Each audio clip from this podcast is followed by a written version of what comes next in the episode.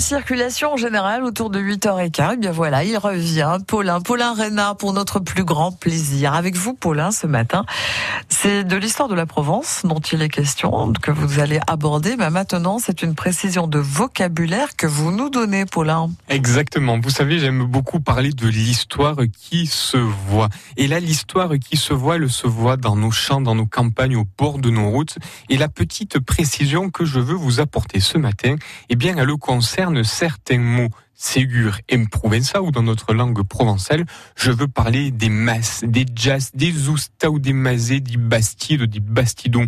Bref, tous ces mots qui définissent des lieux, des habitations et que l'on n'emploie pas toujours à bon escient. Alors, si nous parlons par exemple du mas, le mas, selon le grand trésor, le trésor d'Ophélie Bridge et le dictionnaire de Frédéric Mistrel, le mas, c'est la maison de campagne, l'habitation euh, rurale. Voilà, le et si l'on parle d'un masé, eh bien là, tout de suite, nous avons le petit diminutif et, et on parle d'une petite maison, une petite maison de campagne, voire même une petite ferme ou alors une maison euh, un peu rustique pour euh, partir en week-end. Bon d'accord Paulin, on a tous notre masé ou notre masse en Luberon. Allez, ne nous faites pas attendre. La maison, c'est bien l'Oustao Évidemment, évidemment, l'Oustau. L'Oustau, c'est la maison. L'Oustau, c'est le lieu, l'habitation, le logis, la demeure. L'Oustau, en provençal, c'est masculin. Nous disons bien un Oustau. Un Oustau. Et Oustau, ça s'écrit O-U-S-T-A-U.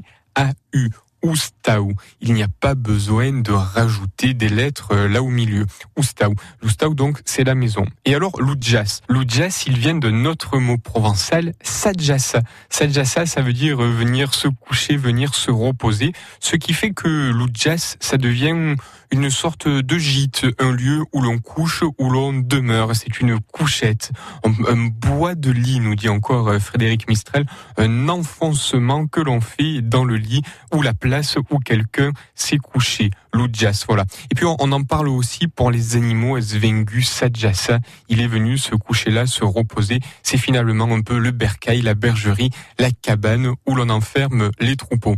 Baste, des mots où il y a à boudre et des mots, il y en a beaucoup. C'est ce qui fait la richesse de notre langue provençale. Et à quoi est une autre histoire?